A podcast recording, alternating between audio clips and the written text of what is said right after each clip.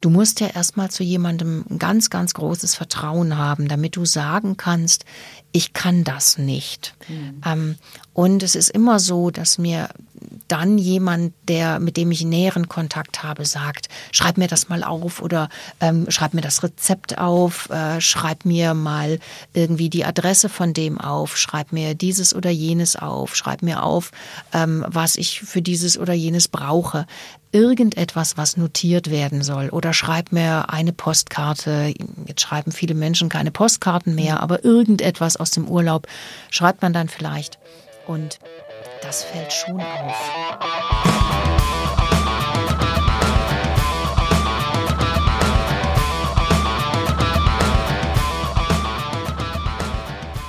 Herzlich willkommen zu einer neuen Folge von Sachs Pauli.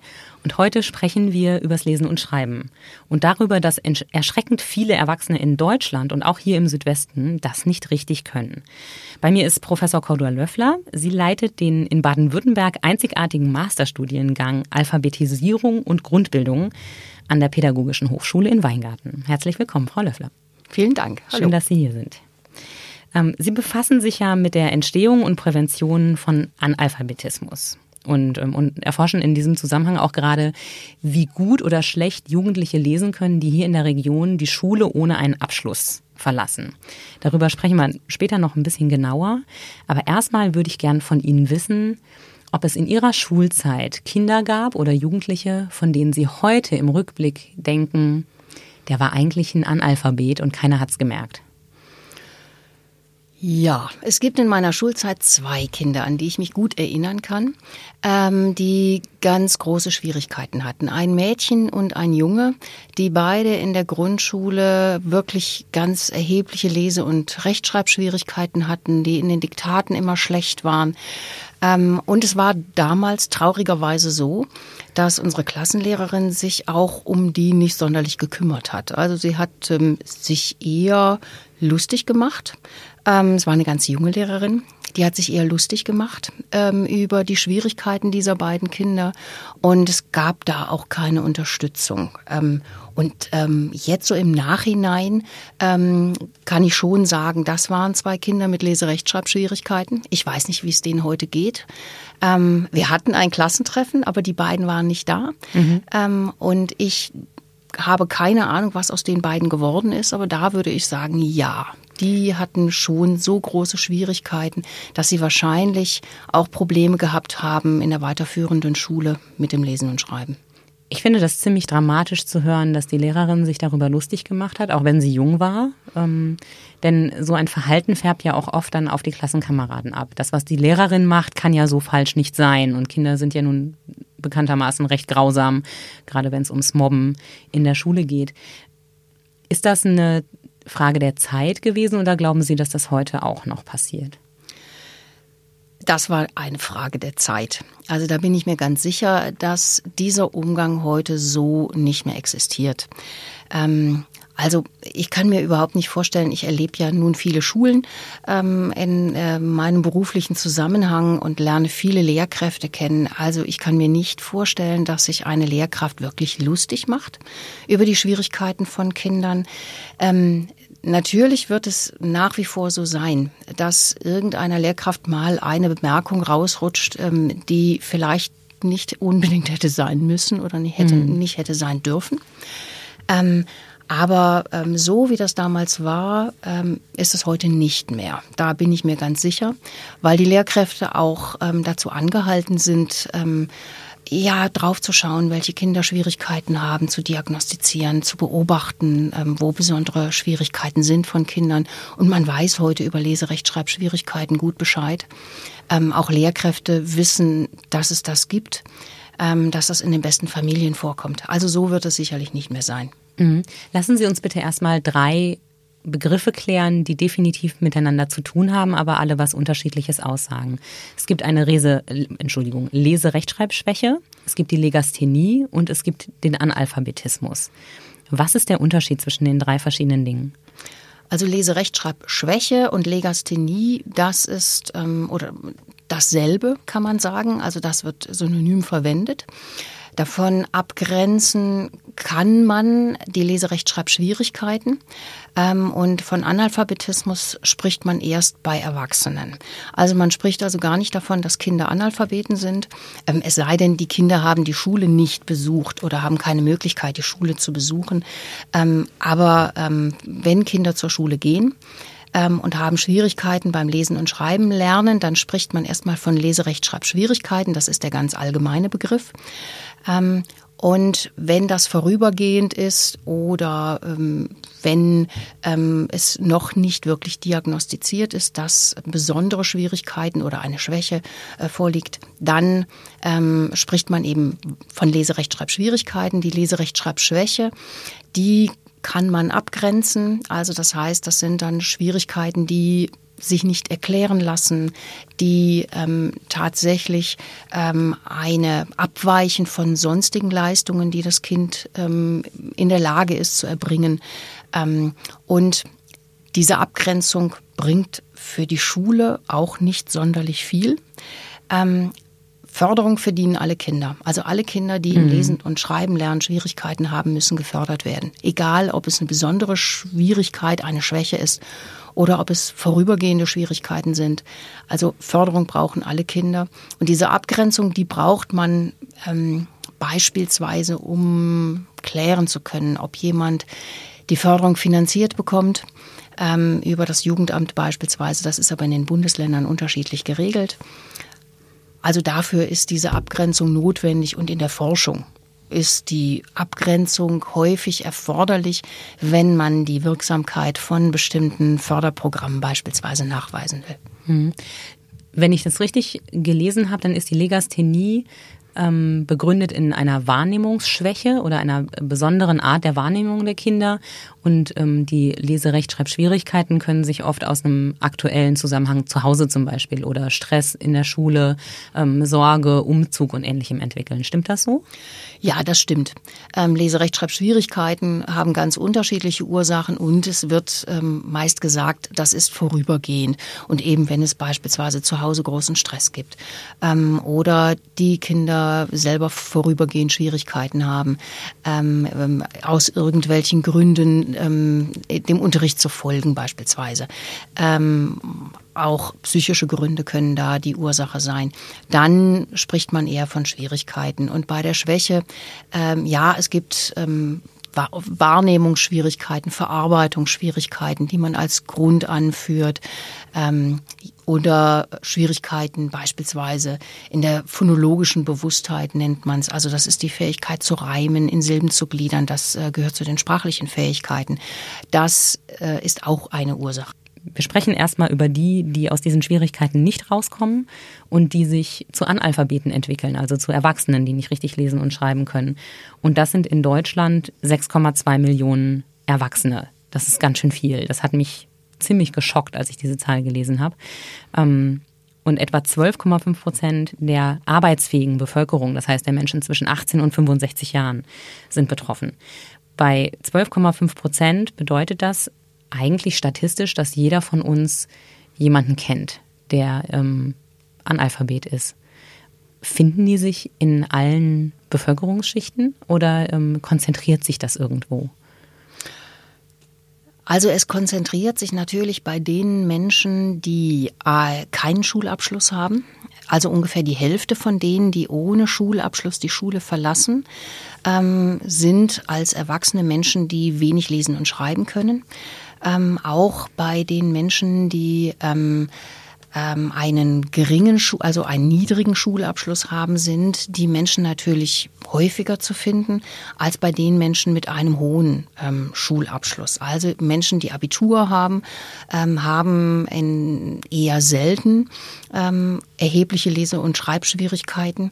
Ähm, und dann kann man natürlich auch sagen, dass es Bevölkerungsschichten gibt, ähm, wo das Problem häufiger vorkommt und wo das Problem seltener vorkommt. Also wir wissen auch, dass von den Betroffenen ähm, ein ungefähr 40 Prozent ähm, als Arbeiter tätig sind ähm, und ungefähr ähm, 45 Prozent als Angestellte tätig sind. Aber in höheren ähm, Arbeits-, also Arbeitsverhältnissen, Beamtentum und so weiter, ähm, finden sich natürlich weniger.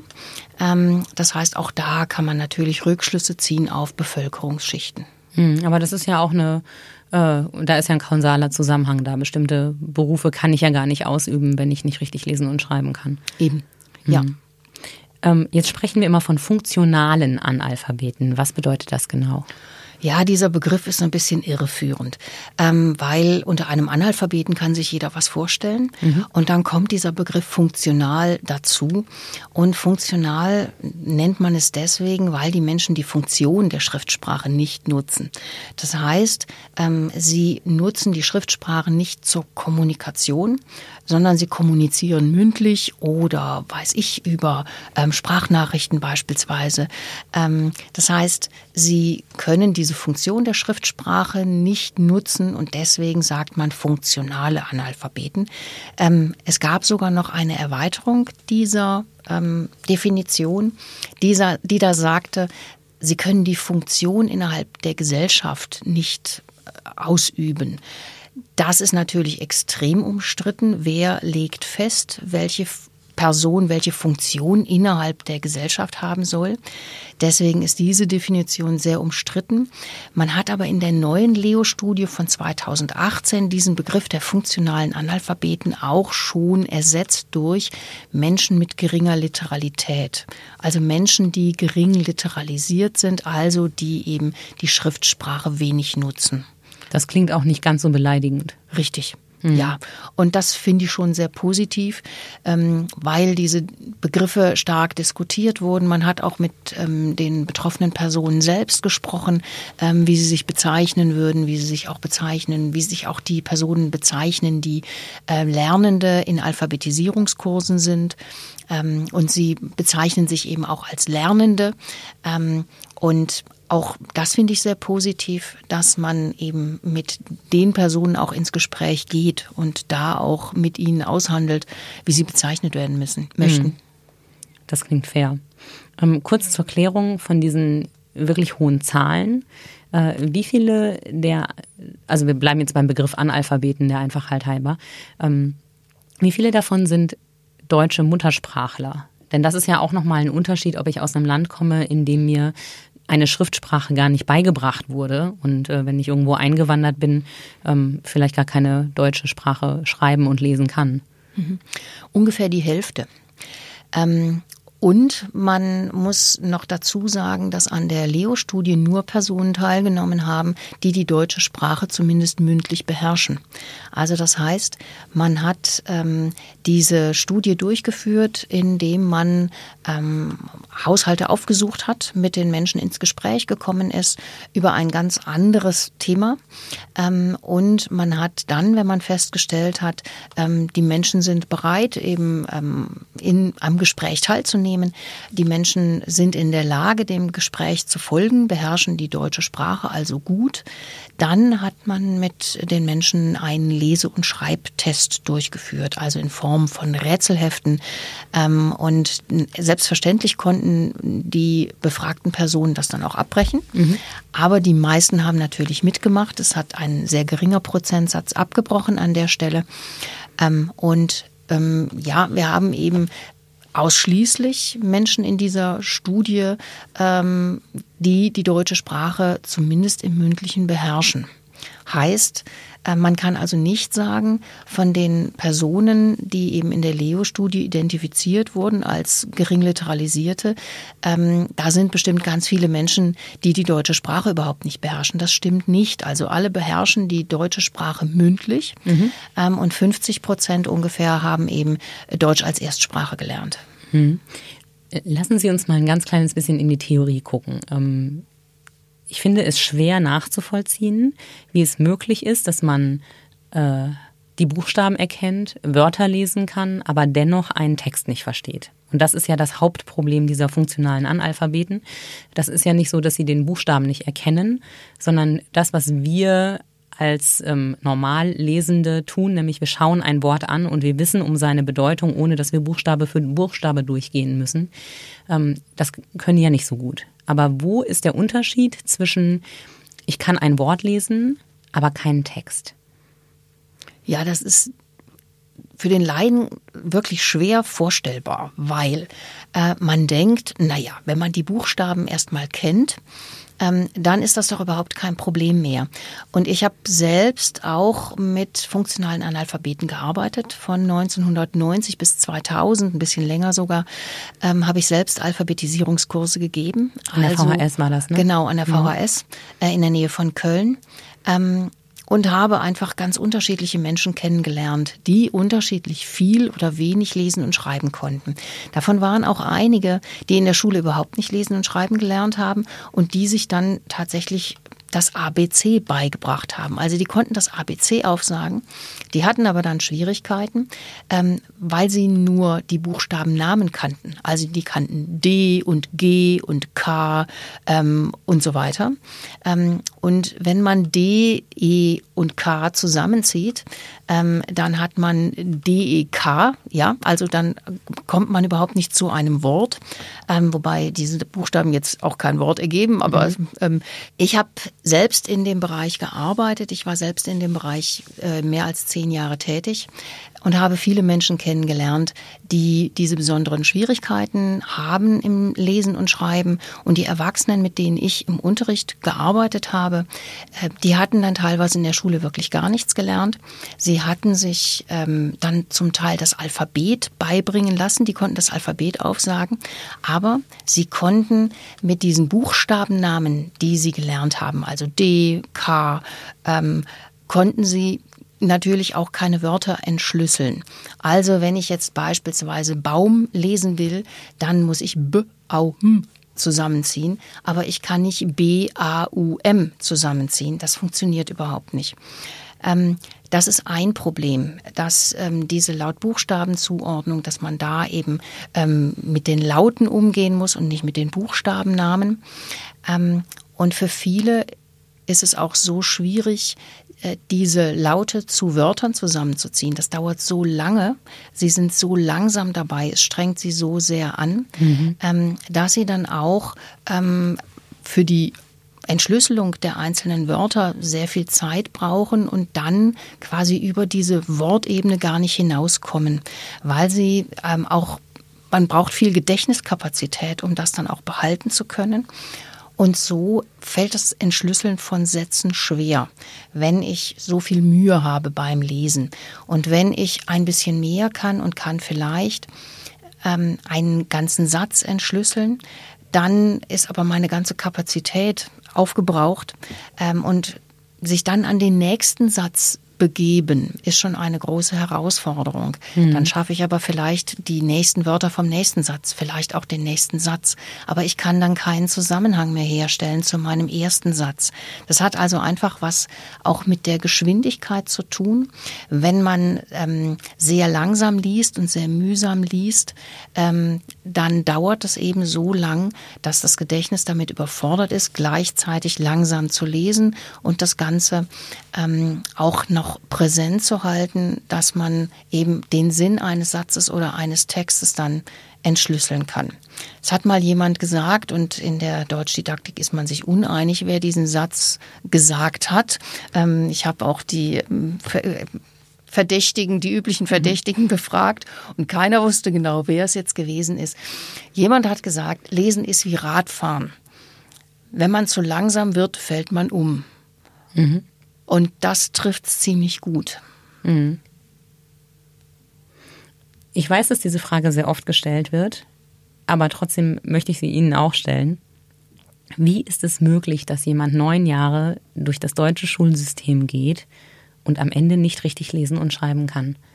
Wie kann das sein? Es gibt so viele Klassenarbeiten, die zu schreiben sind. Es gibt Hausaufgaben. Ähm, man kann sich ja eigentlich nicht wirklich durchmogeln äh, mit dem Mündlichen. Es muss ja auffallen. Richtig. Es fällt auch irgendwann auf.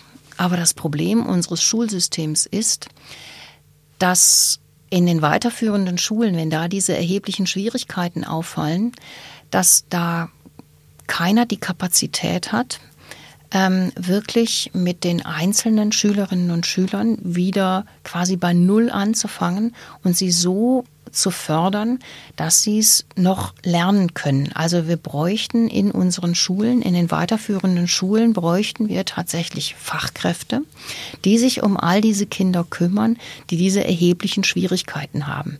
In der Grundschule, die Grundschullehrkräfte, die sind für die spezielle Förderung zum Teil ganz gut ausgebildet. Und in der Grundschule sind die Kinder auch recht gut versorgt und werden ganz gut unterstützt. Die lernen sehr, sehr langsam. Und dann kommen sie als langsam lernende Kinder, also langsam lesen und schreiben lernende Kinder, muss man sagen, denn es kann ja sein, dass es in den anderen Fächern ganz anders ist, kommen sie dann in die weiterführenden Schulen und sie müssten auch da noch ganz erheblich unterstützt werden.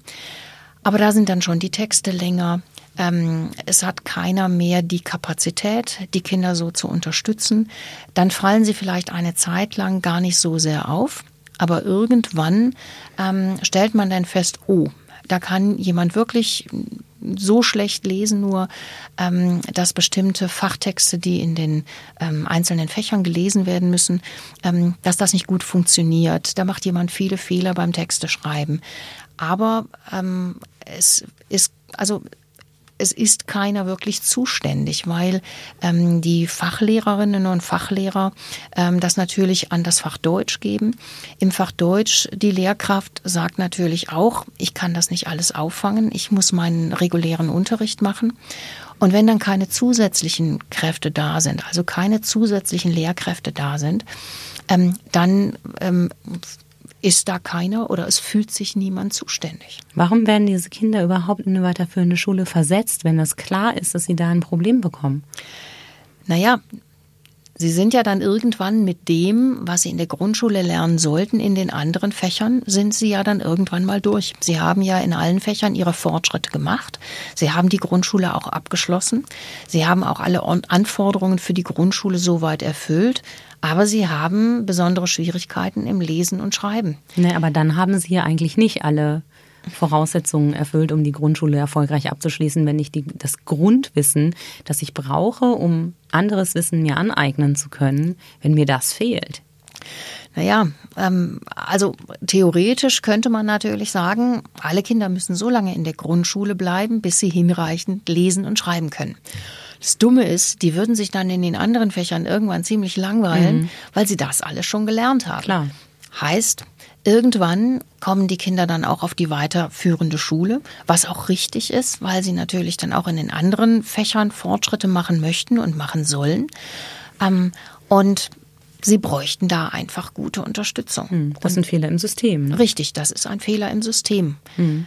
Ähm, aber das kann man so oft beklagen, wie man möchte. Es tut sich nichts. Es tut sich nichts. Es tut sich nichts. Man weiß das, aber es tut sich nichts. Was müsste sich denn aus Ihrer Sicht tun? Was wäre denn der richtige Weg? Der richtige Weg wäre, dass man tatsächlich in jeder weiterführenden Schule äh, beispielsweise einen Lerntherapeuten, eine Lerntherapeutin hat, ähm, die eben entsprechend unterstützen können oder zumindest eine Lehrkraft mit einer besonderen Ausbildung im Bereich ähm, der Förderung von Kindern mit Leserechtschreibschwierigkeiten. Eine besondere Lehrkraft müsste da sein. Es könnte auch eine Sonderpädagogin, ein Sonderpädagoge sein ähm, diese Lehrkraft müsste sich dann um die Kinder kümmern, die besondere Unterstützung brauchen. Und wenn das nur zwei Stunden pro Woche sind, dann wäre schon viel geholfen. Hm. An welchem Punkt müssen sich denn Eltern ernsthafte Sorgen machen oder Lehrer? Also woran erkennt man, dass da ein Kind nicht nur ein bisschen langsamer ist als die anderen und sich vielleicht erst in irgendeinem anderen Bereich entwickelt und das mit der mit dem Lesen und Schreiben halt ein bisschen später kommt, sondern an welchem Punkt wird es gefährlich? Erkennen kann man Schwierigkeiten bereits im ersten Schuljahr. Mhm. Also man, es gibt für das erste Schuljahr jetzt auch für die aktuellen Lehrwerke, die eingesetzt werden in der Schule, gibt es immer Lernbeobachtungen, mit denen man feststellen kann, man lässt die Kinder also über das Schuljahr ähm, zu mehreren Zeitpunkten Wörter schreiben. Man vergleicht diese Wörter miteinander und man kann feststellen, macht das Kind Fortschritte, ja oder nein. Und man kann eben auch sehen, ähm, wenn die Kinder keine Fortschritte mehr machen. Und Kinder, die wirklich hinterher extreme Probleme haben oder die Menschen, mit denen ich gearbeitet habe, die Erwachsenen, ähm, die haben schon im ersten Schuljahr nicht mehr alle Buchstaben gelernt. Also die haben im ersten Schuljahr schon nicht mehr alle Lautbuchstabenzuordnungen gelernt. Ähm, und da hätte man das relativ früh sehen können. Das heißt, wenn Kinder wirklich im ersten Schuljahr ähm, schon Schwierigkeiten haben, extreme Leseschwierigkeiten haben und nicht alle Lautbuchstabenzuordnungen bis ähm, zum Ende des Schuljahres gelernt haben und beim Lesen immer wieder darüber stolpern, dass sie sagen, den Buchstaben kenne ich nicht, mhm. ähm, obwohl man weiß, der wurde im Unterricht schon eingeführt. Ähm, daran kann man das eigentlich schon im ersten Schuljahr recht gut erkennen. Mhm. Jetzt haben wir trotzdem den Fehler im System. Es gibt trotzdem eine Menge Kinder, die es durch, diese, durch dieses Schulsystem irgendwie durchschaffen, ignoriert werden, durchgeschleift werden, ähm, mit einer pädagogischen Vier äh, ins nächste Schuljahr entlassen werden, weil sie ja mündlich alles ausgeglichen haben und die dann am Ende der Schulzeit da stehen und es nicht richtig können und nicht richtig lesen und nicht richtig schreiben. Was droht diesen Kindern? Was bedeutet das für die? Naja, wenn man aus der Schule entlassen wird und nicht gut lesen und schreiben kann, dann ist es relativ schwierig, die Berufsschule zu schaffen. Mhm. Das heißt, die Berufsausbildung zu machen, wenn ich kaum lesen und schreiben kann. Das ist richtig schwierig. Ähm, ich muss ja nicht nur das Praktische können, ähm, sondern ich muss auch die Berufsschule schaffen. Ich muss diese Fachtexte lesen können, ich muss mich vorbereiten können auf Prüfungen. Das heißt, die Schwierigkeit fängt also dann nochmal in einer anderen Form an, ähm, wenn jemand in der Ausbildung ist, ähm, wenn auch beispielsweise in der Ausbildung diejenigen, also der Arbeitgeber in der Ausbildung, wenn der wenig Verständnis dafür hat beispielsweise, dass da jemand nicht gut lesen und schreiben kann. Diese Schwierigkeiten sind auf jeden Fall dann gegeben. Das größte Problem, was dann erstmal eintreten kann, ist, dass die Lehre abgebrochen werden muss, weil die Lese- und Schreibfähigkeiten nicht ausreichen. Wenn man Glück hat, findet man Fördermöglichkeiten. Es gibt auch immer wieder Angebote. Es gibt auch jetzt beispielsweise über ähm, größere Arbeitgeber gibt es auch Angebote, schon Weiterbildungsangebote, Alphabetisierungskurse. Ähm, das gibt es auch schon. Ähm, aber ähm, es muss selbstverständlich da eine Unterstützung stattfinden während der Ausbildung, sonst wird es schwierig. Mhm. Das heißt, Berufsschullehrer und Ausbilder sind an dem Punkt auch gefragt. Richtig. Und Berufsschullehrer haben auch selten eine entsprechende Ausbildung, ähm, die Schülerinnen und Schüler zu unterstützen. Ähm, das sind ja keine Lehrkräfte, die für den Schriftspracherwerb ausgebildet sind. Mhm. Also viele Lehrkräfte an Berufsschulen fühlen sich auch vollkommen überfordert, wenn sie mit den Schülerinnen und Schülern zu tun haben, die wenig lesen und schreiben können. Mhm. Ähm, die Ausbilder ähm, könnten sich informieren, wo es entsprechende Angebote gibt, wo es entsprechende Kurse gibt und wie den Jugendlichen geholfen werden könnte. Okay. Die Berufsschule ist aber nicht alles. Wenn ich daran denke, was ich heute schon alles gelesen habe, ganz unabhängig von meinem Beruf als Redakteurin, ähm, ich kann mir kaum vorstellen, wie das sein muss, ohne die Schriftsprache durchs Leben zu gehen. Das ganz, es ist ja überall. Es sind ähm, Texte auf äh, im Zugverkehr zum Beispiel, wenn ich von A nach B kommen will, ähm, Straßenschilder. Ähm, ich kann mir nicht vorstellen, den Führerschein zu machen, ohne lesen und schreiben zu können. Ich kann mir nicht vorstellen, äh, Termine zu vereinbaren, Arztbesuche, äh, Behörden schreiben. Es gibt so viel, wo die geschriebene Sprache einfach unvermeidbar ist. Ähm, wie kommt man durch den Alltag? Der Führerschein ist noch das Einfachste. Denn den Führerschein kann man mündlich machen. Es gibt inzwischen auch, ähm, also die zahlreichen Projekte, die vom ähm, Bundesministerium für Bildung und Forschung gefördert wurden, da gab es auch ähm, Projekte, die Software angeboten haben für Menschen, die wenig lesen und schreiben können, damit sie sich auf die Führerscheinprüfung vorbereiten können. Okay. Dann kann man den Führerschein mündlich machen. Trotzdem dann kann ich dann noch kein Straßenschild lesen. Richtig, dann hat man das Problem, dass man sich nur da bewegen kann, wo man sich auskennt. Mhm. Ähm, oder man ähm, kann äh, ja, das, wenn ich Navi programmieren kann, in dem Moment ist es möglich, dass ich mich quasi mündlich äh, über das Navi leiten lasse. Ähm, aber als ich meine Alphabetisierungskurse gegeben habe, gab es überhaupt keine Navis. Mhm. Ähm, das heißt, meine Kursteilnehmer haben sich ähm, an bestimmten Punkten orientiert, ähm, die sie kannten. Also das heißt, sie hatten bestimmte Orientierungspunkte. Ähm, sie haben sich ähm, beispielsweise die Namen von großen Städten gemerkt, also die Schreibung haben sie sich gemerkt, mhm. damit sie sich, sich auf der Autobahn orientieren konnten. Ähm, und das war ihre Möglichkeit, ähm, durchs Leben zu kommen. Und sie haben sich ähm, ja, Wege einfach ganz anders beschreiben lassen.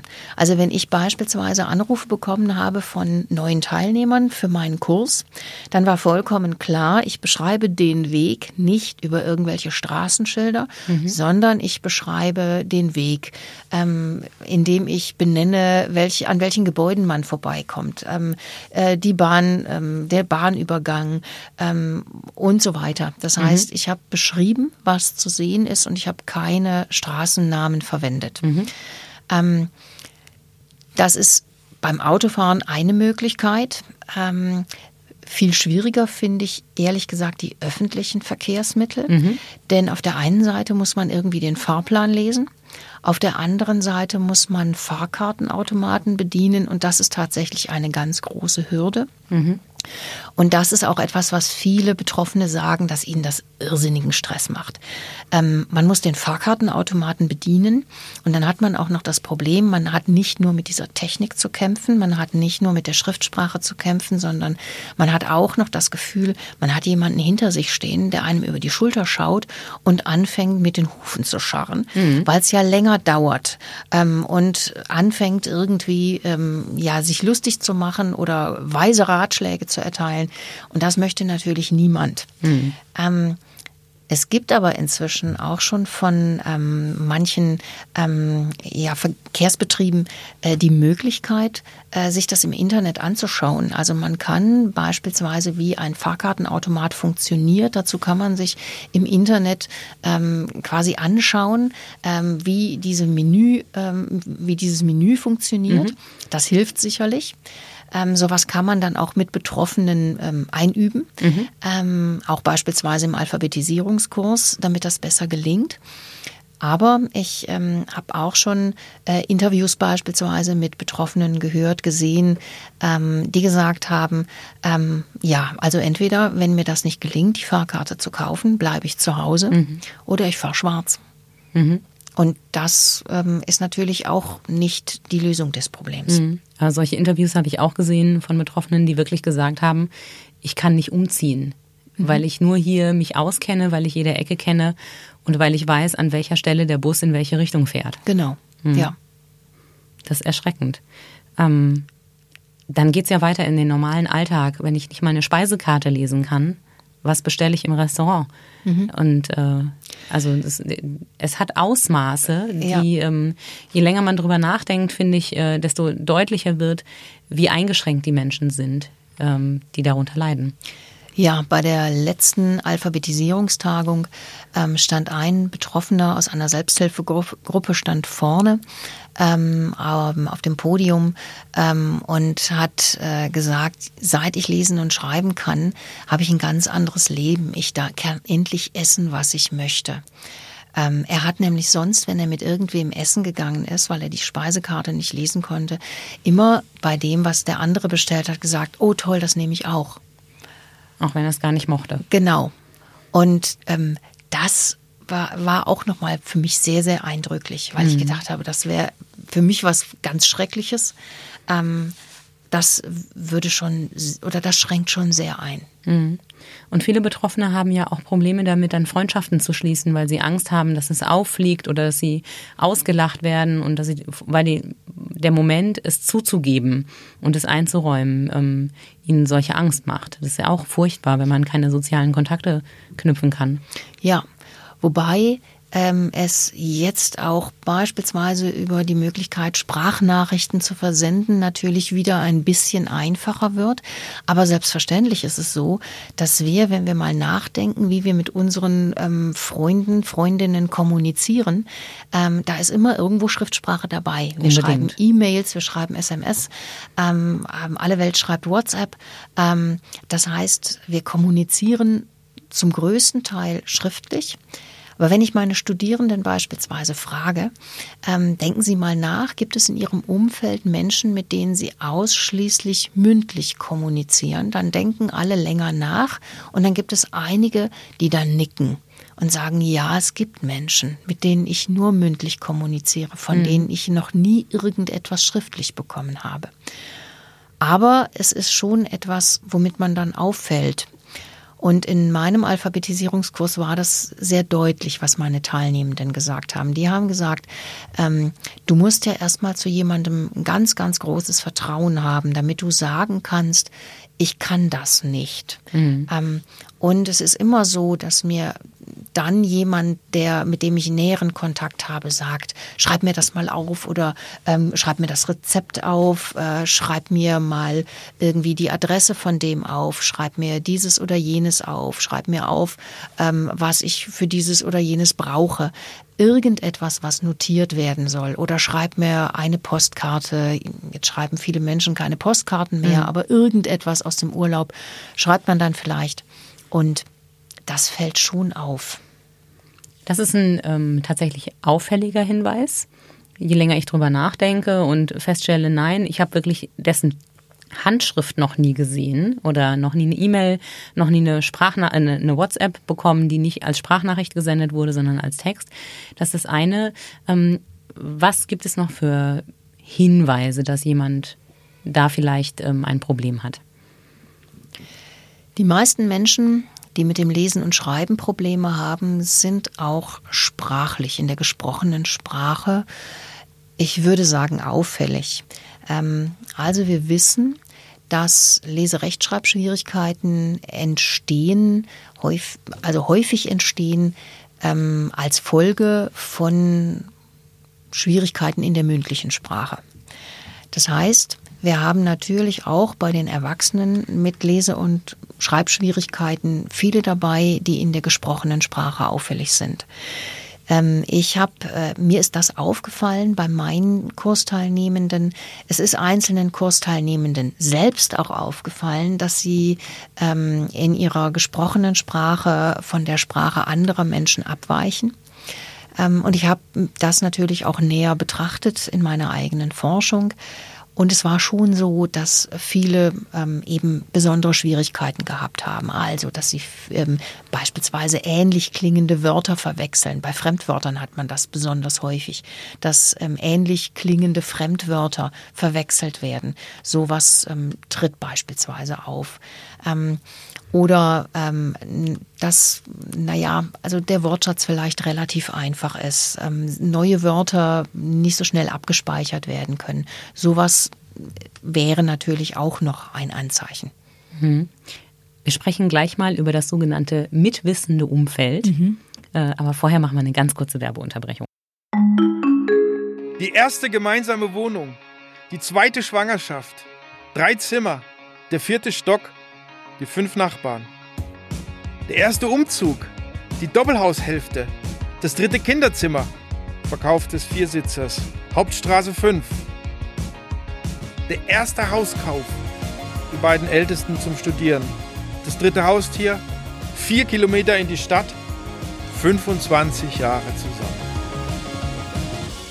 Unser Leben wandelt sich. Und mit ihm unser Zuhause. Gut, wenn man einen Partner hat, der in all dem Wandel den Überblick behält. Bauerimmobilien. Immobilien sicher kaufen und verkaufen seit 1994. www.bauer ohne e-immobilien.de Wir sind wieder da und es äh, habe ich gerade schon kurz angedeutet, es gibt das sogenannte mitwissende Umfeld. es gibt die wenigen vertrauten Personen, die wissen, jemand kann nicht gut lesen und schreiben. Das sind dann die, die angesprochen werden und um Hilfe gebeten werden. Kannst du mir das mal vorlesen? Kannst du da mal kurz helfen? Kannst du mir das ausfüllen? Ähm, was ist der richtige Umgang? Also wie sehr sollte man den Analphabetismus hinnehmen und indirekt unterstützen?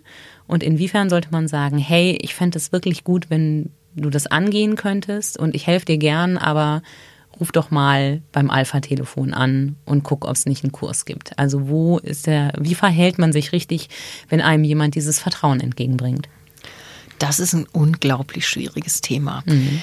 Ähm, diese Mitwisserstudie ähm, ist unglaublich spannend, weil man festgestellt hat, es gibt ganz unterschiedliche Sorten von Mitwissenden. Es gibt eben die, die stillschweigend quasi alles machen für denjenigen, der es nicht gut kann.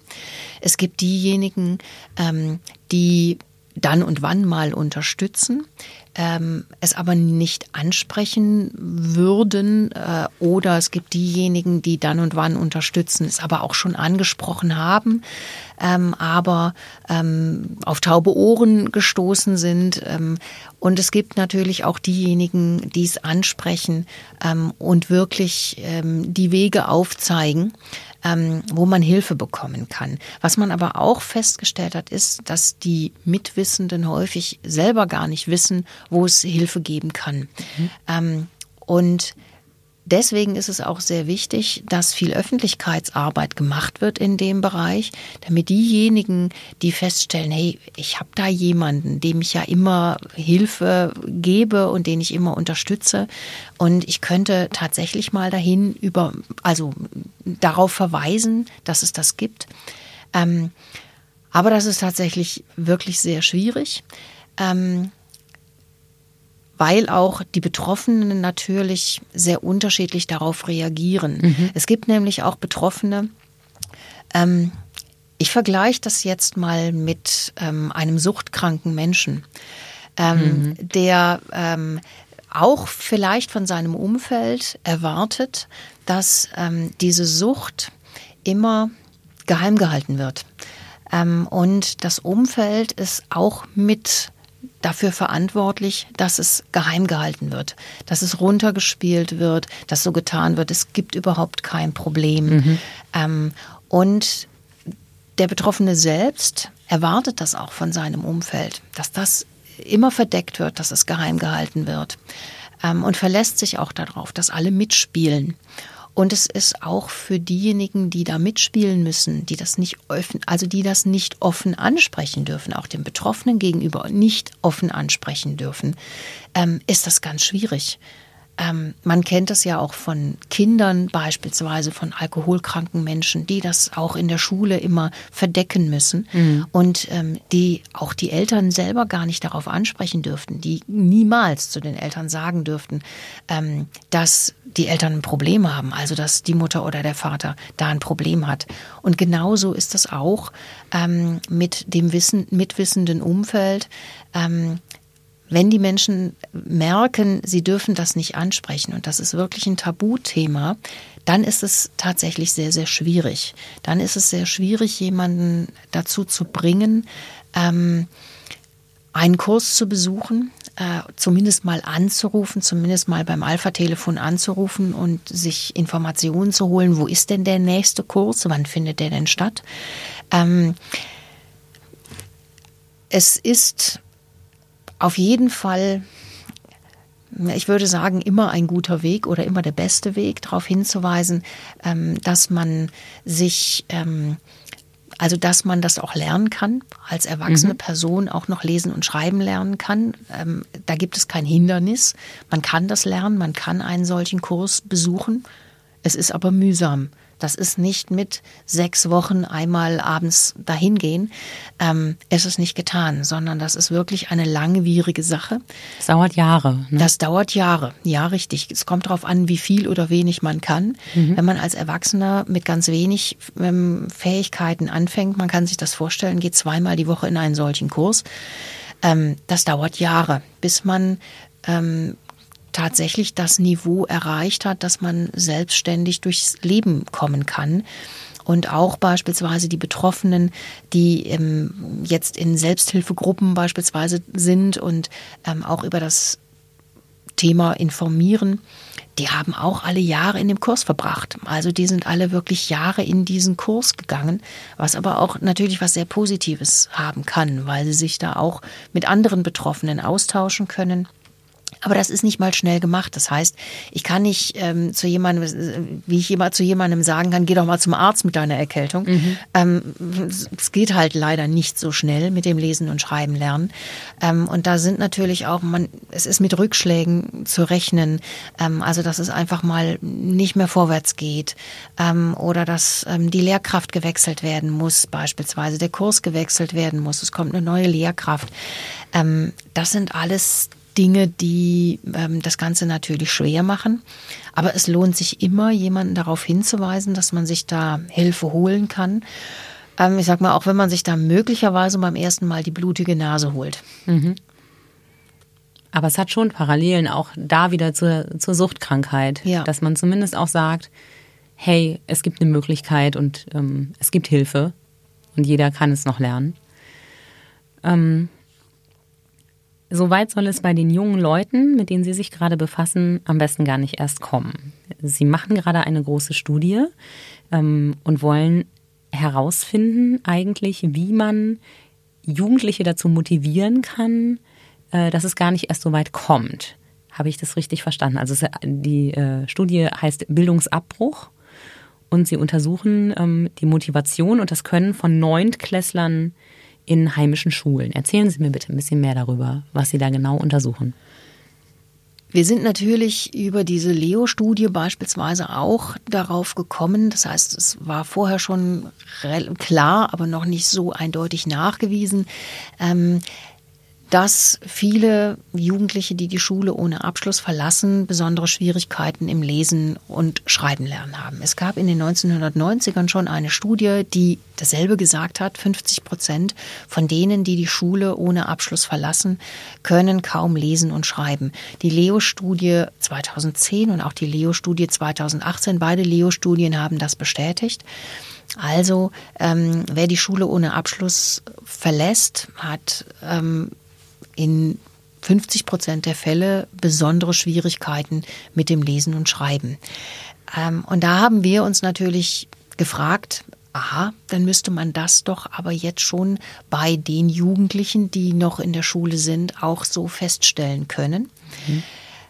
Wie man diese Schülerinnen und Schüler motiviert, das machen wir dann im zweiten Schritt. Damit befassen wir uns im zweiten Schritt. Im Moment sind wir erstmal bei der Datenerhebung. Das heißt, wir ähm, haben in ganz Baden-Württemberg haben wir zwölf Stadt- und Landkreise ausgewählt. Da suchen wir die Schulen auf und überprüfen bei den Neunklässlerinnen und Neunklässlern die Lese- und Schreibfähigkeit, wie Sie gesagt haben, und eben auch die Motivation. Ähm, wir wollen dann natürlich auch von den Schulen wissen, was sie anbieten, um diese Schülerinnen und Schüler zu unterstützen. Ähm, und wir interviewen auch Eltern, also die Eltern, die bereit sind zum Interview und die bereit sind zu sagen, ähm, wie sie die Schwierigkeiten ihrer Kinder sehen. Ähm, da sind wir sehr gerne bereit, mit den Eltern ins Gespräch zu kommen. Diese Interviews werden auch geführt. Es werden auch solche Interviews dann eben entsprechend ähm, ausgewertet. Ähm, und darüber versuchen wir natürlich auch wieder viel über den Hintergrund und die Motivationslage der Schülerinnen und Schüler zu erfahren. Aber das erste Positive, was wir jetzt erlebt haben, ist die Resonanz. Selbstverständlich ist zunächst mal aus Datenschutzgründen sagen viele Schulen, ähm, da brauchen wir die Einverständniserklärung der Eltern und das ist schwierig. Ähm, ja, also da haben wir eben auch einige Schulen gehabt, die eben nicht mitgemacht haben, weil sie gesagt haben, nein, das können wir nicht leisten. Ähm, da haben wir ein Problem mit den Eltern. Und die Schulen, die mitgemacht haben, da war es tatsächlich so, also die Kollegin, die an den Schulen war, hat gesagt, die Jugendlichen waren unglaublich begeistert, dass sich jemand für sie interessiert, also dass sich jemand auch für ihre Schwierigkeiten interessiert. Mhm. Wir haben damit gerechnet, dass Jugendliche reagieren, oh, ne, Tests machen, Lesetests, Rechtschreibtests machen, nee, keine Lust und so weiter und so weiter. Das war überhaupt nicht so. Die haben alle unglaublich motiviert mitgemacht und ähm, waren sehr überrascht und sehr froh, dass sich einfach mal jemand für sie interessiert hat und für ihre Schwierigkeiten interessiert hat. Und da waren auch die Schüler bereit zum Gespräch und die Schüler waren auch bereit zu erzählen über ihre Schwierigkeiten. Mhm. Die Interviews kommen auch noch, die Interviews mit den Schülerinnen und Schülern. Ähm, aber da werden wir dann auch viel erfahren über die Hintergründe, über die Ursachen dieser Schwierigkeiten. Also wir möchten natürlich wissen, wann die Schwierigkeiten begonnen haben bei den Schülerinnen und Schülern, wo sie sich mehr Unterstützung gewünscht hätten von der Schule, wo sie Unterstützung bekommen, wo es vielleicht an Unterstützung fehlt, was sie sich wünschen für ihre Zukunft, was sie sich wünschen äh, für ihre Ausbildung und so weiter. Mhm. Sie haben unter anderem in den Landkreisen Bodensee und Ravensburg äh, Schulen besucht und dort diese Tests gemacht. Können Sie schon was zu den Rechtschreib- und Lesefähigkeiten der Schüler dort sagen? Wir haben ja schon mal vorher kurz telefoniert und haben Sie angedeutet, dass Sie eigentlich ziemlich schockiert über die Ergebnisse gewesen sind. Wir haben jetzt die Ergebnisse der Lesetests. Also ich ähm, habe noch nicht die äh, fertigen Auswertungen der Rechtschreibtests. Wir haben die ersten Auswertungen von Lesetests und da war ich schon sehr überrascht. Nicht, aber schon, also ja, an einigen Stellen äh, war ich schon schockiert. Ähm, ich, ich, hatte einfach bessere Ergebnisse erhofft, aber ähm, ich hatte jetzt die Ergebnisse von einer Schule ähm, und ähm, da hat man eben gesehen, dass es bei einigen Jugendlichen gar nicht möglich war, den Test auszuwerten, weil die Ergebnisse so schwach waren. Okay. Also das heißt, ähm, die Normen, die wir bei solchen standardisierten Tests haben, also das sind Tests eben, ähm, die entwickelt wurden und die quasi geeicht sind. Da gibt mhm. es sogenannte Normierungsstichproben und an diesen Stichproben kann man dann eben die Schülerinnen und Schüler ähm, messen. Damit kann man die ähm, Schülerinnen und Schüler vergleichen, ähm, mit denen man die Tests durchführt.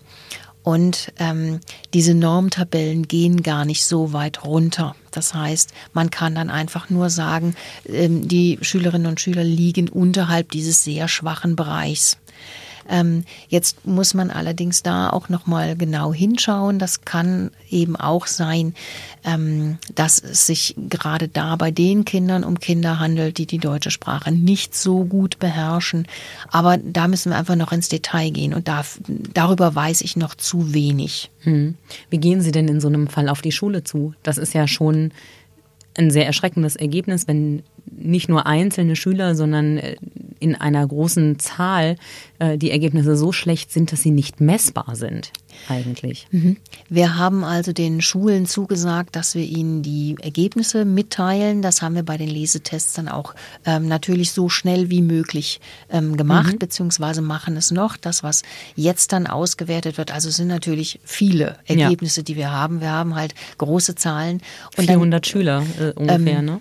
Ähm, ja, 400 Schüler, genau. Also wir haben also pro Stadt und Landkreis. Pro, pro Stadt und Landkreis, das war angefragt. Wir haben nicht mhm. von allen die Einverständniserklärung der Eltern bekommen. Dann erheben wir natürlich nicht. Mhm. Also wir haben aber jetzt in der ersten Erhebungswelle hatten wir 1000 Schülerinnen und Schüler insgesamt. Und das muss natürlich alles ausgewertet werden. Mhm. Ähm, heißt, ähm, da liegen noch nicht von allen Schulen selbstverständlich die Daten vor. Aber sobald wir die Daten haben und so aufbereitet vorbereitet haben, dass wir die weitergeben können an die Schüler, äh, nicht an die Schüler, an die Schulen, ähm, bekommen die Lehrkräfte ähm, von uns eben die Ergebnisse, die geben die natürlich dann ähm, an ihre Schülerinnen und Schüler weiter. Die bekommen natürlich auch eine Rückmeldung dazu ähm, zu ihren Testergebnissen, aber das machen dann nicht, eben nicht wir. Aber selbstverständlich ähm, sind wir da auch mit den Schulen im Gespräch. Ähm, und wenn Lehrkräfte da auch von uns wissen wollten, ähm, wie sie damit jetzt umgehen können, wie sie unterstützen können, dafür stehen wir selbstverständlich auch zur Verfügung. Hm. Das ist ja eigentlich auch das Ziel dieser Studie, dass man einen Weg findet, um zu verhindern, dass es überhaupt so weit kommt und rechtzeitig intervenieren zu können und äh, Lehrkräften etwas mit an die Hand zu geben, um zu verhindern, dass ihre Schüler ohne diese Kenntnisse in der Schriftsprache von der Schule gehen. Ähm, was halten Sie für realistisch? Wie lange wird das dauern, bis Ihre Studie tatsächlich Ergebnisse zeigt im Sinne von umsetzbare Ergebnisse an den Schulen? Das wird tatsächlich lange dauern. Also das heißt, unsere Studie wird ja vor allen Dingen unterstützt ähm, vom Wissenschaftsministerium, mhm. das uns eben eine Stelle finanziert für dieses Projekt. Ähm, und selbstverständlich auch mit dem Hintergedanken, dass wir das, was wir herausfinden, auch in unsere Lehrerbildung mit einfließen lassen. Das heißt, ähm, sobald wir auch Ergebnisse haben, ist es vollkommen klar, dass die bei uns an der Hochschule auch in unsere äh, Lehrveranstaltungen einfließen, ähm, weil ich es wichtig finde, dass die Studierenden etwas darüber erfahren, wie die Lese- und Schreibfähigkeiten ähm, eben an ähm, den Schulen sind. Ähm, also das heißt, ähm, selbstverständlich haben wir natürlich auch untere Schultypen, unterschiedliche Schultypen erfasst. Wir haben ähm, eben natürlich auch unterschiedliche Ergebnisse, Schultypen abhängig, vollkommen klar. Darüber werden die Studierenden informiert. Und die Studierenden werden natürlich auch ähm, Seminare dann bei uns haben zum Umgang mit Lese- und Schreibschwierigkeiten.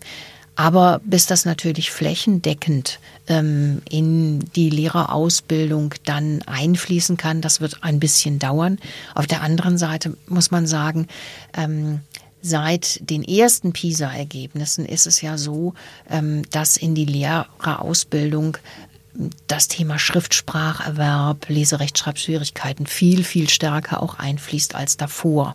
Also es wird sich sicherlich nicht nochmal irgendetwas Bahnbrechendes ändern, aber wir werden natürlich vielleicht auch Aussagen dazu haben, an welchen Schulen ähm, gelingt es denn gut, die ähm, Jugendlichen aufzufangen? Wo gibt es gute Unterstützungssysteme? Mhm. Wo gibt es weniger gute oder wo gibt es überhaupt keine Unterstützungssysteme? Wie zeigt sich das in den Ergebnissen und welche Schlüsse kann man daraus ziehen ähm, für die notwendigen Unterstützungssysteme an Schulen? Mhm. Es gibt nicht nur die Leo-Studie der Uni in Hamburg, sondern es gibt auch noch andere Studien und eine davon sagt, dass ein Viertel der Achtklässler und Achtklässlerinnen in Baden-Württemberg Lesekompetenzen unter dem Mindeststandard des mittleren Schulabschlusses haben.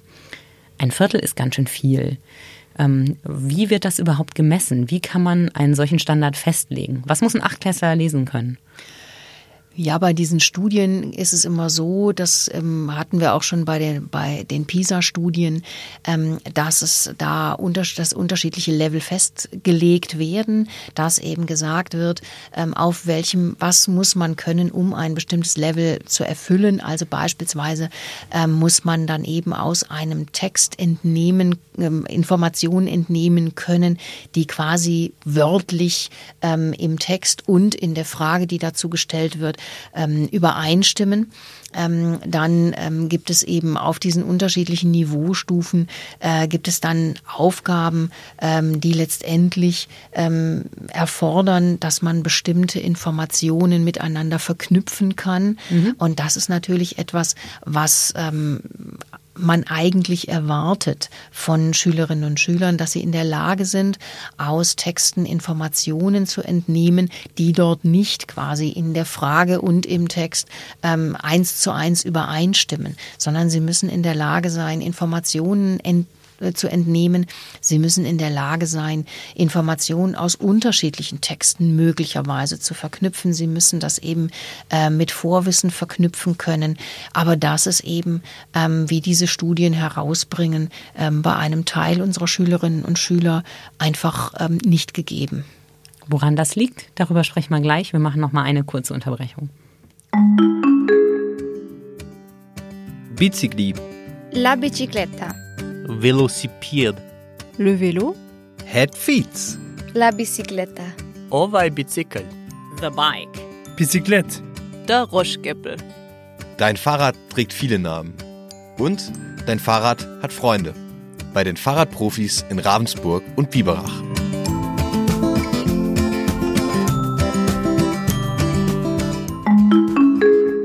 Wir haben gerade kurz darüber gesprochen, dass die Lesekompetenz unserer Achtklässler in Baden-Württemberg nicht überall gegeben ist, wie Sie nach Standards gegeben sein sollte. Ähm, woran liegt das? Was glauben Sie? Wo liegt der Hase im Pfeffer, wenn man das so mit, diesem, mit dieser Phrase sagen will? Wer, wer hat Schuld daran? Oh, das mit der Schuld ist natürlich eine ganz schwierige Geschichte. Das ist eine fiese Frage, gebe ich zu. Ja, aber ähm, die Lesekompetenz wird natürlich ab der ersten Klasse ähm, gefördert. In der ersten Klasse geht es natürlich erstmal um ähm, basale Lesestrategien. Eben, ich hatte es ja schon genannt. Diese Basal heißt was? Basal heißt, das sind die ganz einfachen Lesestrategien. Ich muss ähm, die Buchstaben mit Lauten in Verbindung bringen können und zu Wörtern zusammenziehen. Mhm. Ich ähm, muss in der Lage sein, äh, Wörter, die ganz häufig wiederkehren, die muss ich ähm, quasi als ganze Wörter auch erfassen können. Also die muss ich wiedererkennen. Mhm. Wenn ich bei ganz simplen Wörtern wie der, die, das und und jedes Mal wieder mühsam jeden Buchstaben mit einem Laut verbinden muss und das wieder mühsam zusammenziehen muss, ähm, dann wird das Lesen wieder extrem langsam. Also muss ich Wörter, die häufig sind, die immer wiederkehren, die in einem Text immer wieder vorkommen, die muss ich quasi als ganze Wörter erfassen können. Ich muss ähm, auch eine Idee entwickeln können, wie der Satz weitergeht und wie der Text weitergeht. Also ich muss eine Vorstellung davon haben, wie geht's denn jetzt weiter? Ähm, und dann ist das Lesen auch einfacher. Dann kann ich auf die Wörter einfacher zugreifen solche niedrigen oder basalen Lesestrategien, die werden schon in der Grundschule ähm, vermittelt, erworben. Ähm, und dann geht es aber weiter mit weiteren Strategien, die ich brauche, eben um in, aus einem Text wirklich ähm, die wichtigen Informationen entnehmen zu können. Ähm, wie gehe ich mit einem Text um? Wie kann ich ähm, einen Text gliedern beispielsweise, dass ich weiß, wo ich welche Informationen finden kann? Ähm, und das ist ja auch gar nicht so einfach. Ähm, man kann das ja vergleichen, ähm, wenn man selbst einen Text liest zu einem Thema, von dem man wenig Ahnung hat und man bekommt quasi so einen Textmarker in die Hand und ähm, man bekommt die Aufgabe, markier mal alles Wichtige in dem Text. Ähm, je weniger Ahnung ich habe, desto gelber ist der Text. Klar. Ja, wenn ich, wenn ich schon viel weiß über den Text, dann kann ich ähm, die ganz wenig wichtige Wörter mir nochmal anstreichen und dann habe ich auch hinterher nicht alles gelb. Wenn ich wenig weiß, ähm, dann ist alles gelb. Und diese Strategie, die wichtigsten Wörter oder die wichtigsten Informationen herauszugreifen, zu markieren, das ist auch so eine wichtige Strategie, die man braucht, ähm, um einem Text Informationen zu entnehmen. Ähm, aber das hat eben, wie gesagt, viel mit Vorwissen zu tun. Aber ich muss diese Strategie eben auch sinnvoll anwenden können. Und sowas wird in der Schule vermittelt. Ähm, naja, aber ähm, ich kann solche weiterführenden Strategien natürlich auch erst beherrschen, wenn ich diese ganz niedrigen, diese basalen Strategien schon kenne. Also das ist natürlich ähm, zunächst eben wie gesagt Aufgabe der Grundschule und die Kinder, die es in der Grundschule nicht gelernt haben, die brauchen natürlich dann später nochmal die Unterstützung. Damit dabei. wir wieder bei dem Fehler im System genau, sind, richtig. was wir schon vorhin angesprochen genau. haben. Die Grundschulzeit und der Übergang dann. Ja. Wenn ich mich mit dem Thema befasse und ein bisschen darüber lese, komme ich oft an Kommentare, wo jemand dann drunter schreibt unter so einen Text oder unter ein Video von Betroffenen. Naja, dann muss man halt mal ein Buch lesen zu einem Thema, das einen interessiert und dann kommt das schon. Wenn Sie das hören, oh, Sie runzeln die Stirn gerade, Sie sehen sehr kritisch aus. Was geht Ihnen durch den Kopf, wenn Sie solche gut gemeinten Ratschläge von ähm, Laien hören? Äh, ja, das Schlimme ist, solche gut gemeinten Ratschläge hört man nicht nur von Laien, sondern es gibt Menschen, die sagen, na ja, aber wenn man doch diese ganz basalen Strategien, von denen wir es gerade hatten, wenn man die beherrscht, dann muss ich doch nur viel lesen und dann kommt das schon. Na ja, aber jeder Mensch kennt Dinge, die man nicht gerne macht, weil man sie nicht besonders gut kann. Hm, ich hätte auch keine Lust, 15 Kurvendiskussionen hintereinander zu machen. Genau, das gebe ich eben, zu. richtig. Ja. Äh, eben. Und die Themen, mit denen man sich nicht so gerne beschäftigt, weil man das nicht besonders gut kann, ähm, äh, ja, darin wird man auch nicht besser. Und dann gibt es Dinge, um die man sich immer gut drum herum mogeln kann. Glücklicherweise steht nicht an jeder Ecke irgendjemand, der von einem eine Kurvendiskussion erwartet. Gott sei Dank. Aber an jeder Ecke steht einer, der irgendwas hat, äh, was man eventuell ähm, lesen soll, was man, wo man irgendwie den Sinn entnehmen soll. Ähm, aber ähm, das liegt einfach daran, dass dann tatsächlich ähm, die Lesefähigkeiten so gering sind, dass man wenig Lust hat zu lesen, weil es einfach so mühsam ist. Und dann beschränkt man sich immer drauf, beispielsweise in den Tageszeitungen die Überschriften zu lesen. Ähm, und man liest aber dann den Text nicht. Ähm, und wenn man so ganz gut durchs Leben kommt, dann wird das natürlich nicht besser. Es gibt inzwischen ganz viele Bücher für Menschen mit geringen Lesekompetenzen und in gut ausgestatteten ähm, Stadtbüchereien gibt es solche Bücher auch. Ähm, aber selbstverständlich haben die betroffenen Personen natürlich Angst, dahin zu gehen, weil sie natürlich dann auch wieder als die schlecht lesenden Menschen ähm, sich entlarven. Ähm, selbstverständlich lerne ich lesen durch Lesen. Und wenn ich viel lese, dann werde ich natürlich auch besser. Ähm, ich kann aber nicht mit jedem Buch lesen lernen. Manche Bücher sind einfach viel zu schwierig. Das, diese Erfahrung macht man ja als Kind auch. Dann kann man ein bisschen lesen und dann denkt man, super, ich kann jetzt lesen. Mhm. Und jetzt, dann suche ich mir aus dem Regal meiner Eltern, suche ich mir dann ein Buch, um dann festzustellen, ähm, da, da sehe ich alleine nur an der ersten Seite scheitere ich schon, weil der Text viel zu klein geschrieben ist. Da steht viel zu viel, die Sätze sind viel zu lang. Ähm, das kann ich nicht bewältigen. Mhm. Und genauso geht es den Menschen auch, die mit geringen Lesefähigkeiten ähm, als Jugendliche oder Erwachsene zu kämpfen haben, wenn die ein, ähm, ich sag mal, ganz normales Buch nehmen, einen normalen Roman nehmen, dann ist der einfach viel zu schwierig. Und sie bräuchten dann eben, oder sie brauchen Bücher, ähm, die leicht zu lesen sind. Hilft leichte Sprache? Leichte Sprache hilft auch, ja. Ähm, äh, leichte Sprache gibt es halt in unterschiedlichen ähm, Ausprägungen. Mhm. Ähm, und äh, es gibt aber leicht eben auch diese leicht zu lesenden Texte. Der Bundesverband Alphabetisierung und Grundbildung, das ist ein eingetragener Verein, die haben ähm, auf ihrer Homepage auch einen Shop. Und in diesem Shop gibt es auch leicht zu lesende Texte für Erwachsene, einfach mit erwachsenengerechten Themen, ähm, aber eben ähm, in einer Aufmachung, in einer Textaufmachung auch, ähm, die für Menschen ähm, geeignet ist, die wenig lesen und schreiben können. Ich finde den Zusammenhang mit den Homepages immer sehr interessant. Ich habe ein paar gefunden, die haben Audioclips, da kann mhm. man sich den Text vorlesen lassen. Aber grundsätzlich finde ich den Hinweis, ähm, Analphabeten können sich ja auf der Homepage XY informieren, sehr irreführend. Ähm, ist diese Seite barrierefrei? Also finden Menschen, die betroffen sind, sich dort auch zurecht, wenn sie nicht alle Texte lesen können? Ähm, bei, auf der Seite vom Bundesverband Alphabetisierung ähm, ist das so gemacht. Also, dass alles ähm, hinterlegt ist, ähm, eben mit Audioclips hinterlegt ist. Ja, man könnte sich da tatsächlich als betroffene Person auch selbst zurechtfinden ähm, und vielleicht auch was etwas finden, aber ähm, wahrscheinlich ist es schon wieder leichter, ähm, das mit einer Person gemeinsam zu machen, ähm, der man eben vertraut, die da vielleicht etwas finden kann, ähm, mit der man vielleicht gemeinsam ähm, ein Buch finden kann, was einen interessieren könnte. Mhm. Das Thema Internet und Analphabeti äh, Alphabetisierung, finde ich, ist ohnehin ein sehr spannendes Feld. Äh, ich habe mir die Frage gestellt, ob es sein könnte, dass sich die Zahl der Analphabeten vielleicht gar nicht unbedingt geändert hat, aber dass sie jetzt viel leichter auffallen. Denn früher konnte man ja viel mehr mündlich machen. Man konnte viel mehr am Telefon klären. Ähm, es gab nicht überall Dokumentationspflichten. Es wurde nicht alles per E-Mail gemacht. Glauben Sie, dass das so ist oder ähm, haben sich die Zahlen tatsächlich so deutlich verändert? Ähm, ich denke nicht, dass sich die Zahlen verändert haben.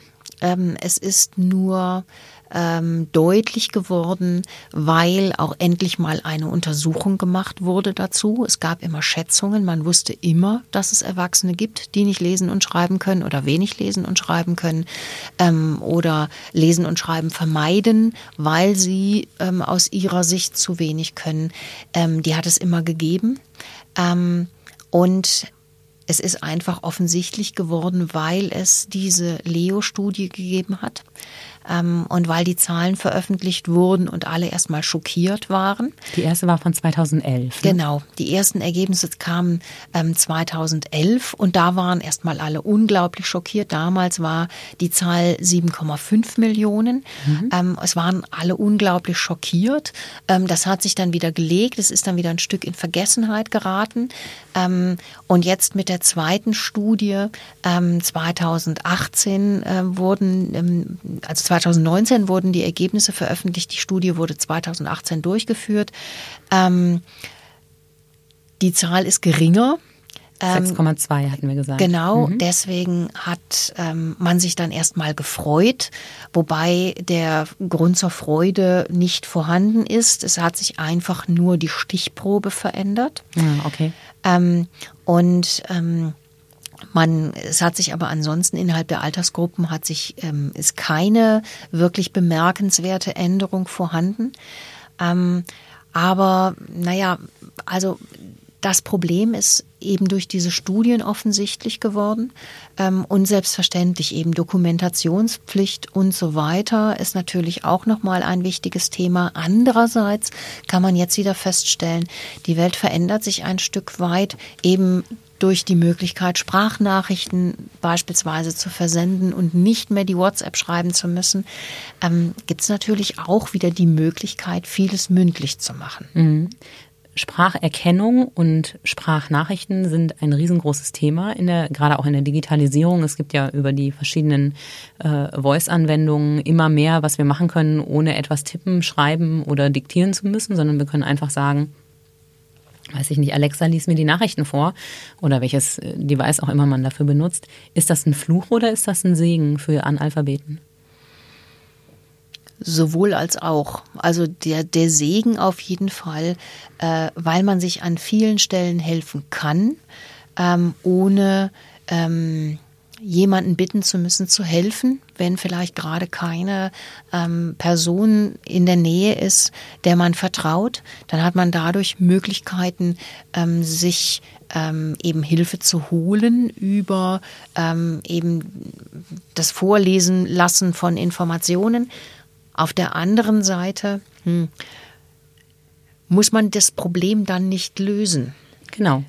Und das finde ich eigentlich schon äh, wichtig, dass man auch als Jugendlicher nach Abschluss der Schule oder nach Ende der Schulpflicht oder als Erwachsener und selbst wenn man schon 70 ist, kann man noch lesen und schreiben lernen. Also ich finde es schon wichtig, sich der Problematik zu stellen und es zumindest zu versuchen. Mhm. Lassen Sie uns zum Schluss mal kurz über die Menschen reden, die nicht unbedingt als Analphabeten gelten, aber dies mit der Rechtschreibung auch nicht unbedingt so haben. Wenn ich in Internetforen gucke, wenn ich in sozialen Medien unterwegs bin, dann ähm, blutet mir als Redakteurin oft das Herz.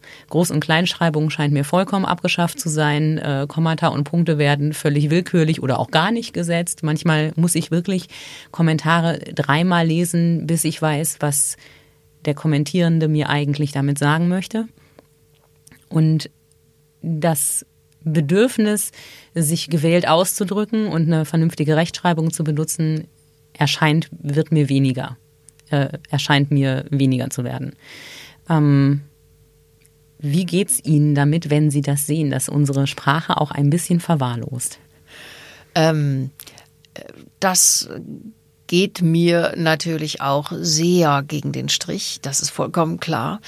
Ähm, also ich kann es auch nicht so ganz nachvollziehen. Und ich ähm, kenne auch unterschiedliche Äußerungen von jüngeren Menschen dazu. Ich befrage zu sowas natürlich auch immer meine Studierenden. Ne? Das mhm. ist ja so meine erste Quelle.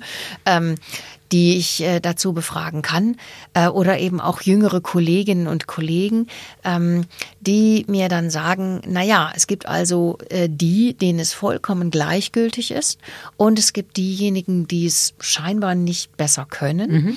Ähm, und es gibt aber auch diejenigen, die sich bemühen. Also es gibt dann eben auch zum Beispiel unter den Studierenden einige, die sagen, also nee, das würde ich auch nicht tun.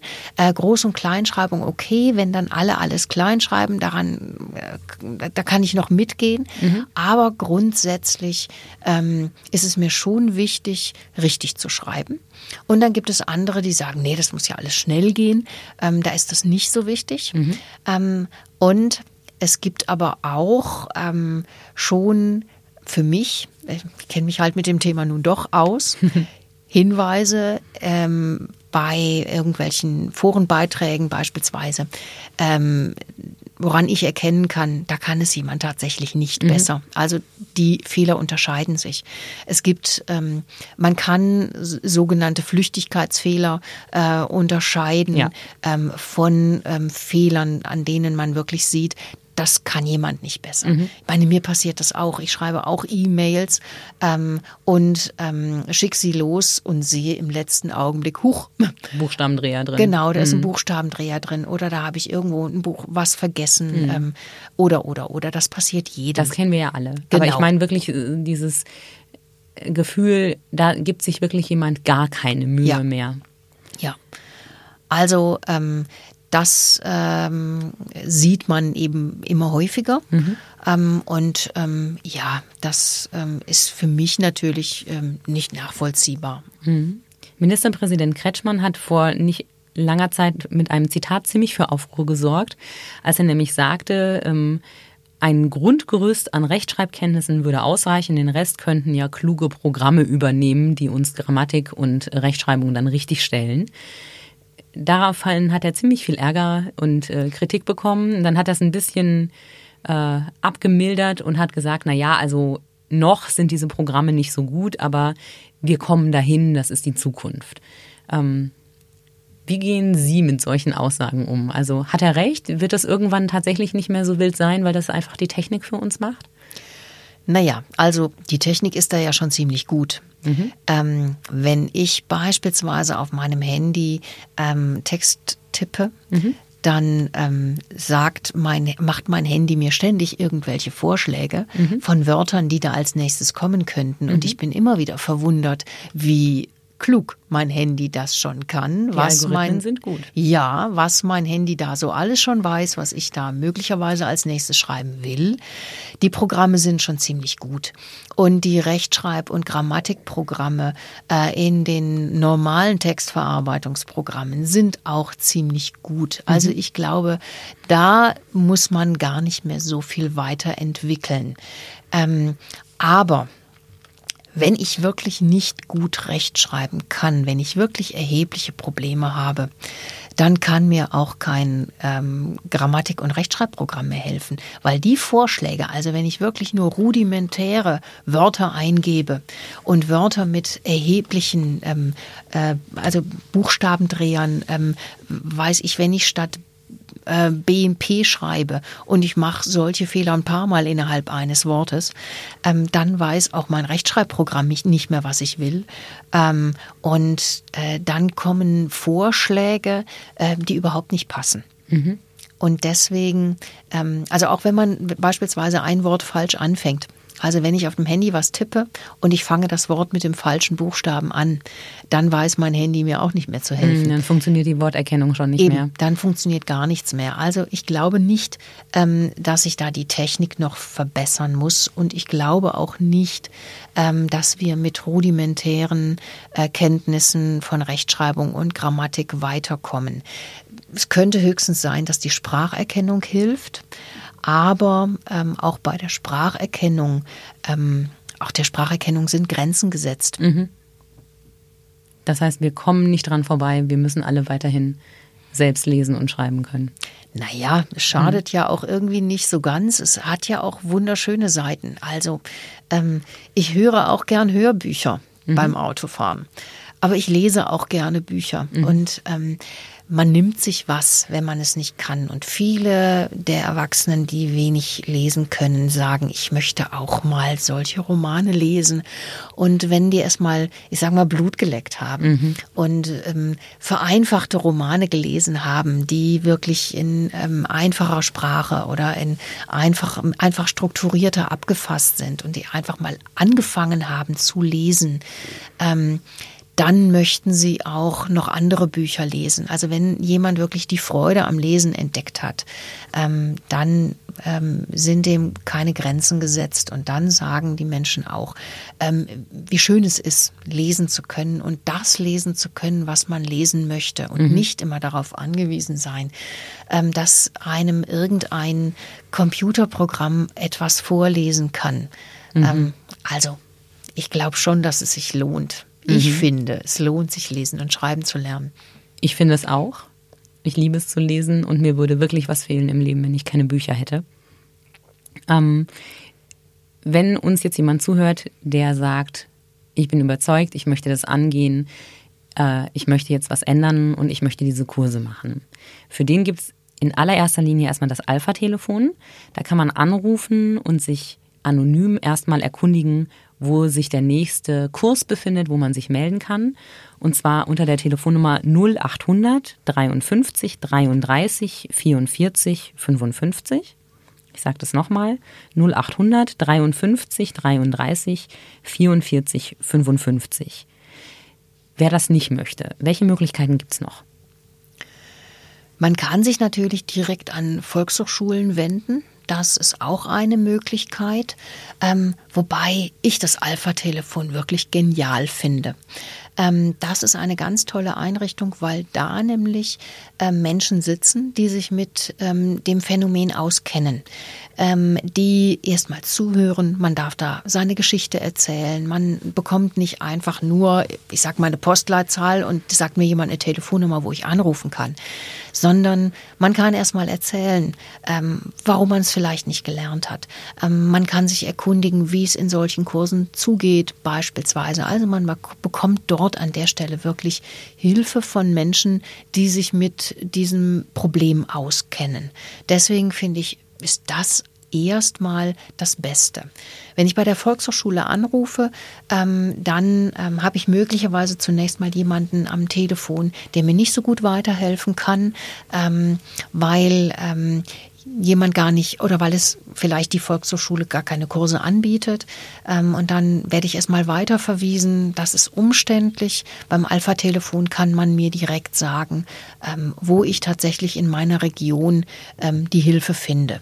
Also deswegen wäre das aus meiner Sicht für jemanden, der nicht ähm, äh, jemanden hat, der oder die vielleicht recherchieren könnte, wo es die nächsten Kurse gibt, wäre das die einfachste Lösung. Mhm. Und Eltern, deren Kinder noch klein sind, aber wo schon abzusehen ist, es gibt da ein Problem, was können die unternehmen?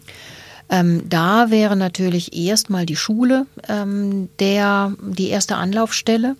Ähm, dann gibt es allerdings auch immer Eltern, die sagen, na ja, aber an der Schule wird das Problem nicht so gesehen. Ähm, dann gibt es natürlich entsprechende Beratungsstellen, ähm, um die man sich ähm, bemühen kann. Also beispielsweise gibt es bei uns an der Pädagogischen Hochschule in Weingarten gibt es ähm, auch eine Anlaufstelle, das ist die ALIS ähm. Ähm, dorthin kann man sich auch wenden ähm, und dort wird man eben auch weiterverwiesen, eventuell, wenn man, wenn die Kinder schon etwas älter sind, äh, wo man auch Hilfe bekommen kann. Ähm, also das wären beispielsweise Anlaufstellen. Äh, man kann sich ähm, aber vielleicht auch beim Schulamt erkundigen, wo es Anlaufstellen gibt. Also es gibt immer Anlaufstellen, ähm, die äh, für Eltern eben auch äh, gute Hilfsmöglichkeiten bieten. Ich könnte beispielsweise auch beim Hausarzt nachfragen. Manchmal wissen Hausärzte auch, wer mhm. ähm, im Umkreis ähm, entsprechende Hilfen anbietet. Ähm, schulpsychologischer Dienst wäre zum Beispiel auch etwas. Also es gibt eigentlich regionales Bildungsbüro. Ähm, es gibt eigentlich immer Anlaufstellen, die wissen, wo man Hilfe bekommen kann. Okay. Dann hoffen wir, dass diejenigen, die jetzt ein Problem haben, sich trauen, das anzugehen und äh, dass sie irgendwann Bücher lesen können und daran genauso viel Spaß haben wie Sie und ich. Frau, Frau Professor Löffler, danke, dass Sie bei mir waren und so ausführlich erzählt haben. Herzlichen Dank.